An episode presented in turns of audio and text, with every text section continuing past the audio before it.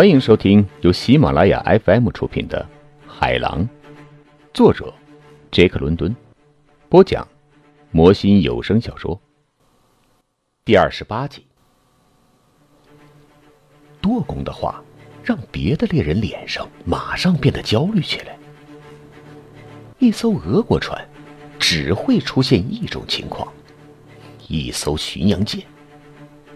猎人们哪怕从来不管船在什么位置，但是这个时候也知道，我们靠近了近海的边缘，而狼拉森劣迹斑斑，是一个臭名昭著的盗贼，所有人的眼睛都看着他。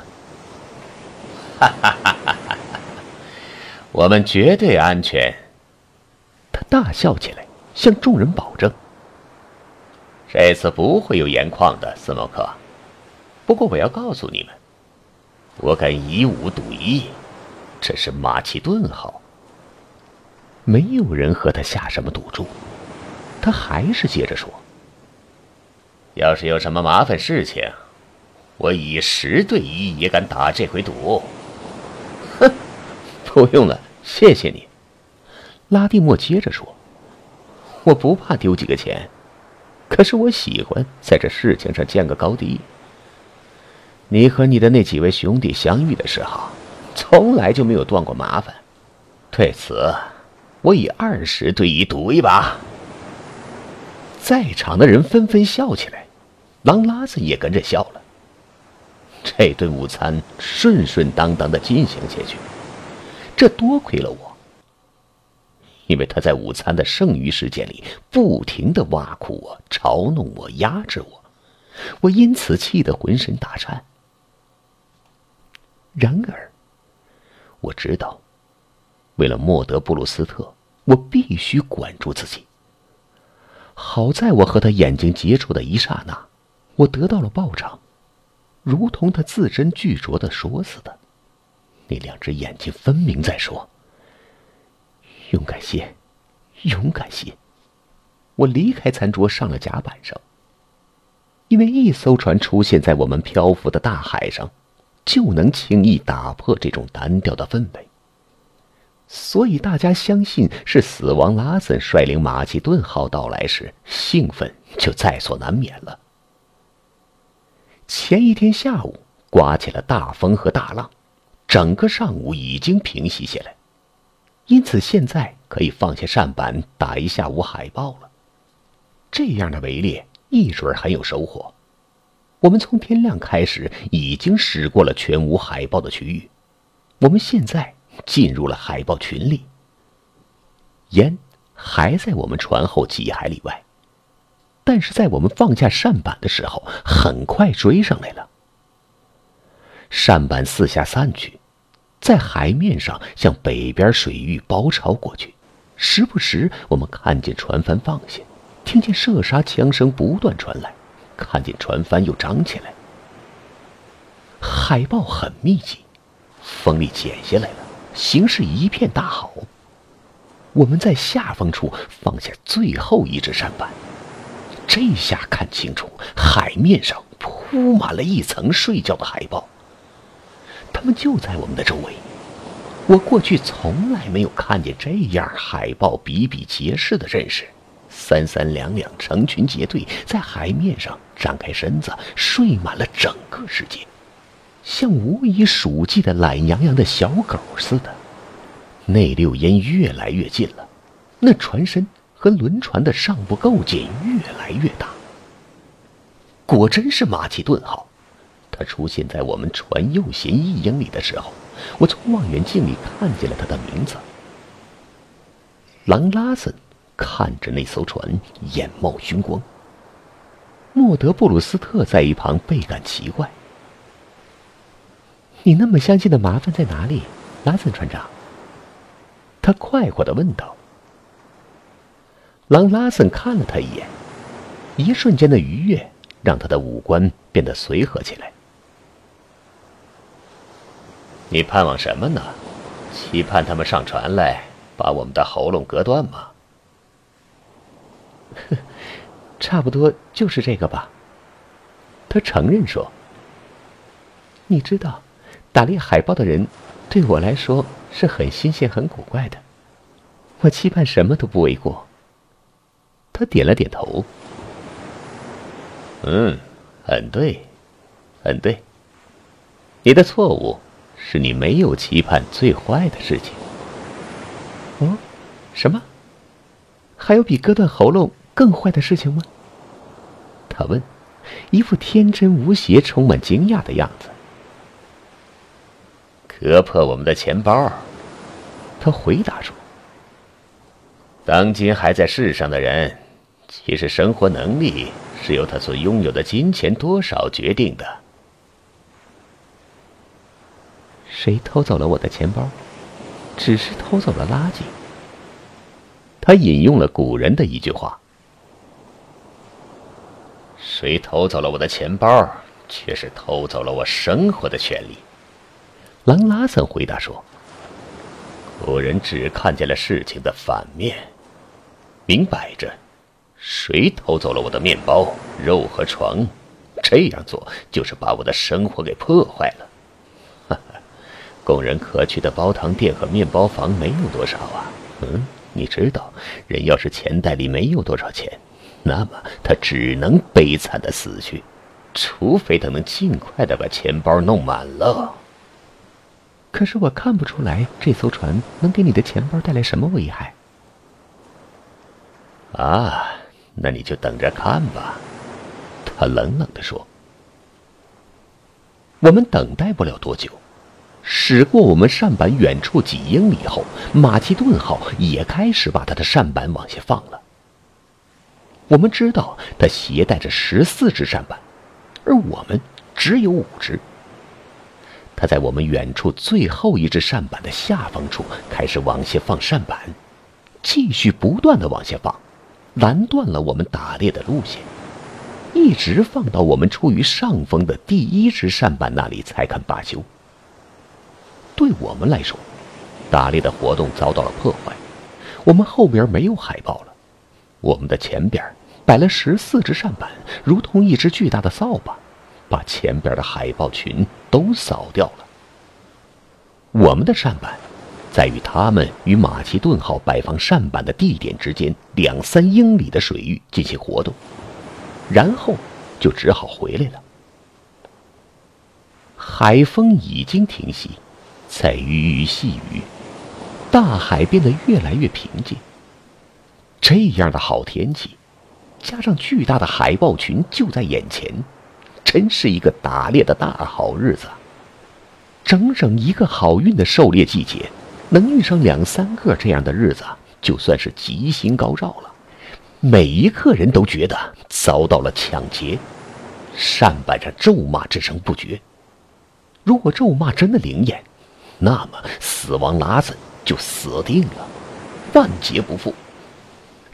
死定了，死他妈的十二回都他妈活该。路易斯说：“他冲我挤眉弄眼，一边紧拉扇板绳索，把扇板捆紧，这才停下手来。听听他们的咒骂，一下子就看得出来，他们灵魂里最重要的东西。”朗拉森说：“信仰吗？爱情吗？崇高的理念吗？善良吗？美丽吗？真理吗？”他们与生俱来的权利受到了侵害。莫德布鲁斯特说，回应朗拉森的话。他站在十英尺远的地方，一只手扶在主桅锁上，他的身体随着船体的轻微的颠簸在轻轻的摇摆。他说话的声音没有提高，但是我仍然被他那铃声般的清脆的声音深深的打动了。啊，他的声音在我耳边是多么甜蜜呀！彼时彼刻，我没有胆量看他，生怕把自己的真相暴露出来。他的头上戴了一顶男孩子的帽子，而他那浅棕色的头发在太阳下显得松蓬蓬的，好像是他那秀气的鸭蛋型脸蛋上照了一圈光辉。他简直让人神魂颠倒，而且甜美的宛若仙子。如果不能说神圣的话，我过去对生活所有惊异之感，都因为看见了这个生命的美轮美奂的化身而苏醒过来。朗拉森的冷冷的有关生命及其意义的解释，真是无稽之谈，可笑之极。呵，一种多愁善感的人。朗拉森取笑说：“和樊美登先生是一路人。这些人。”不停的咒骂，那是因为他们的欲望遭受了挫折，就这么回事儿。什么是欲望？欲望就是回到岸上好吃好喝，在软床上美美的睡觉。可这得有薪水做保障，抱着女人，喝着美酒，饕餮的胃口和畜生的行为。不折不扣的得到满足，这就是他们最好的东西，他们最崇高的抱负，他们最崇高的理想。如果你不喜欢这样的话，他们展现出来的感情不是什么动人的景象，可是很可以说明，他们深深触动的是什么？他们的钱包深深触动的是什么？因为伸手掏他们的钱包，就是伸手掏他们的灵魂呢。你这样子，却不像是钱包被人偷掉了。他说，莞尔一笑。啊，这也正是我和他们不一样的地方，因为我的钱包和灵魂都被偷掉了。按照目前伦敦市场上兽皮的价格，如果不是马其顿号横插进来，粗略估计，今天下午捕猎的情况。幽灵号至少还能多得大约价值一千五百块钱的兽皮。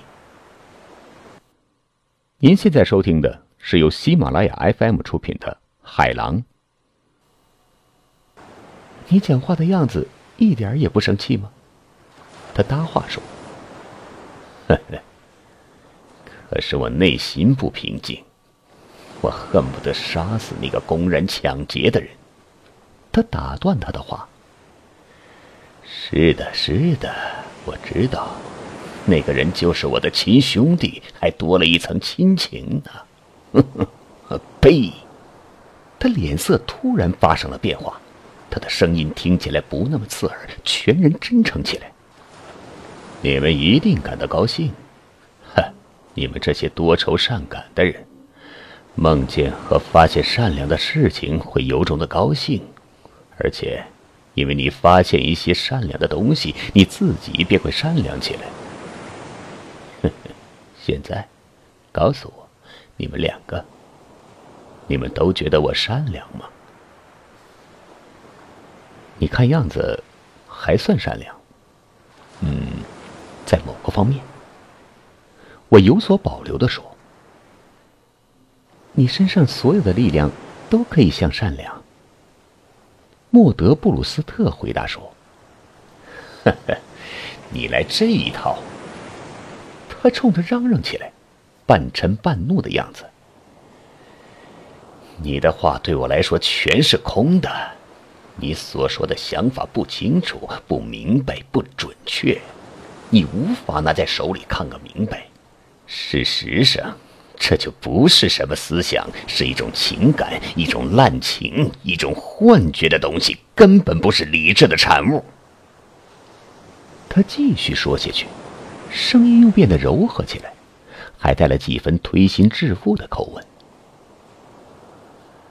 唉，你们知道，我有时候在制止自己，希望我也对生命的种种事实视而不见。只是懂得生命的种种想象和幻想，可他们是错误的，全都是错误的，当然是错误的，与理智蛮拧。但是，在面对他们的时候，我的理智告诉我错了，错透了。梦想幻觉，而且依靠幻觉生活，获得更大的快活，完全是错误的。说到底。快活是生活的薪水，没有快活，生活就是一种毫无价值的行为。为生活而劳作，薪水却寥寥无几，那比死掉还糟。谁获得快活最多，生活就是最值得。而你们的种种梦想和不切实际的东西，比起我的种种事实，对你们来说，倒是更少烦扰，更多满足。他心事重重，慢慢的摇晃脑袋。唉，我经常怀疑，经常怀疑呀，李氏究竟值多少钱？梦想。一定更具实质性，一定更令人满足。感情上的生活，一定比理智上的快活更充实、更持久。另外，你还是依靠种种沮丧的情绪来换取短暂的理智上的快活的。情感上的快活过后啊，接着便是精疲力竭的感受，很快得到恢复。哈哈。我羡慕你们，我好羡慕你们呢。他突然停止了说话，随后他的嘴唇上泛起他惯有的那种古怪的微笑，接着补充说：“ 不过，只是我的脑子羡慕你们，请注意，而不是我的心羡慕你们。我的理智在起决定作用。”羡慕是理智的产品。我是一个清醒的人，在观看喝醉的人如何表演，看得实在不耐烦了，恨不得自己也一醉方休。要不就是一个智者在观看傻子，希望自己也变成傻子。哈哈哈！我说着大笑起来。啊，正是这样，他说。你们是一对破产的有福气的傻子。你们的随身钱袋里没有实在的东西。可我们像你一样，花钱如流水。莫德布鲁斯特附和说：“挥霍无度，因为花钱对你们来说算不得什么。那是因为我们在向永恒努力。”他反击说。不管你怎么想、怎么干，都是一回事儿。你把钱花在你所得不到的东西上，却因为你这样花钱而获得更大的价值。相比之下，我把钱花在我所得到的东西上，得到的却比你少。可我是流血流汗所得的呀。那么，你为什么不改变一下你的货币制度呢？他用取笑的口气问道。他立即转身注视着他，流露出一些希望，然后又彻底懊丧的说：“好，太晚了。也许我可以尝试一下的，但是我不能。我的随身口袋里全都是旧货币，这是一种顽固的东西，我永远无法让自己承认没有价值的东西。”他不再说话，他凝视的目光不经意的从他身上扫过，落在了平静的大海上。那种古老的、原始的抑郁强烈的控制了他，他因为这种情绪在瑟瑟发抖。他已经受理智的驱使，陷入了一种沮丧的情绪之中。在几个小时里。你能看见魔鬼在他体内抬头活动。我想起了查理·弗拉塞斯，知道这个人的悲哀情绪，是唯物主义者永远需要为他的唯物主义付出的罚单。哦，你一直在加班上，范维登先生。第二天早上，在餐桌边，朗拉森说。情况看上去怎么样啊？呃，天气够晴朗的。我回答说：“看一眼升降口照下来的阳光，有点西风，看样子啊可能要刮强风了。要是路易斯的预告没有错的话。”他点了点头，一副喜冲冲的样子。有大雾的迹象吗？在北边和西北边有很浓的雾滴。他又点了点头，做出比方才更为满意的样子。马其顿号的情况怎么样？看不见影子了，我回答说。我敢发誓，听到这个消息，他的脸阴沉下来。可是为什么他一脸失望的神色，我却怎么也想象不出来。不过，我很快看出来了。啊，冒烟了，冒烟了！甲板上传来了呼叫声，他的脸色立时大放光彩。啊哈，好啊！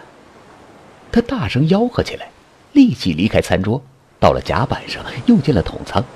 猎人们被赶出来后，正在那里第一次用早餐。莫德布鲁斯特和我几乎还没有动一动我们面前的早餐，倍感焦急，却没有话说，相互看着。聆听着朗拉森的声音，因为他的声音通过舱壁很轻易的传了过来。他最终开口讲话。讲过话后，立即引起了一阵野蛮的欢呼声。舱壁不隔音，却也不算薄，我们听不清楚他们到底说了些什么。但是不管是什么话，都已经强烈的影响到了猎人们，因为他们欢呼声过去。接下来又是一阵阵大声的嚷叫，发泄他们心头之快。从甲板上传来的声音判断，我知道水手们已经行动起来，正在准备往下放扇板。莫德布鲁斯特陪着我上到了甲板，但是我把他留在了船尾楼口，让他在这里观看，不要参与船上的事情。水手们一定知道了正在执行的计划。他们干活手脚麻利，劲头十足，看得出来他们热情高涨。猎人们成群结队的来到了甲板上，拿着猎枪和火药箱，而且最反常的是，拿着来福枪。在扇板上是很少使用来福枪打海豹的，远距离向海豹射击，扇板还来不及赶到被射中的海豹，海豹早就沉下海里去了。但是每个猎人今天都带了各自的来福枪和大量的弹药。我注意到，他们只要向马其顿号越来越高的黑烟观望，都会龇牙咧嘴的露出满意的神色。听众朋友们，本集播讲完毕，感谢您的收听。